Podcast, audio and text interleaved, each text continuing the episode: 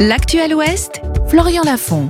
Bonjour, bonjour à tous. Ils réclament un cessez-le-feu immédiat à Gaza, en Palestine. Une vingtaine d'élus de Loire-Atlantique signent une tribune dans les colonnes de West France. Parmi les signataires, Michel Ménard, le président du département, ou encore les députés NUPES Jean-Claude Rowe, Ségolène Amiot ou encore Julie Laernoès.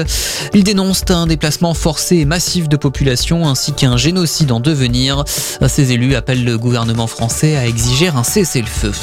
Une bonne nouvelle pour les 12 salariés de la baleine déshydratée à Saint-Nazaire. Le tribunal de commerce a confirmé hier après-midi l'offre déposée par LC Concept pour reprendre ce bar connecté. La structure fragilisée depuis l'épidémie de Covid-19 avait été placée en redressement judiciaire en novembre dernier. En revanche, la baleine déshydratée à Quimper a été liquidée. La mairie d'Angers à la recherche de ses assesseurs à 100 jours des élections européennes du 9 juin. La ville annonce avoir besoin d'habitants afin de participer à la tenue de ces 84 bureaux de vote. Si vous êtes intéressé, vous pouvez contacter le service sélection de la mairie d'Angers. Dans l'actualité nationale, une loi pour mieux protéger les enfants dans le milieu du sport. Elle a été définitivement adoptée par l'Assemblée nationale. Les présidents de clubs auront l'obligation de signaler au service de l'État les comportements à risque des éducateurs ou de toute personne en contact avec des mineurs sous peine de sanctions.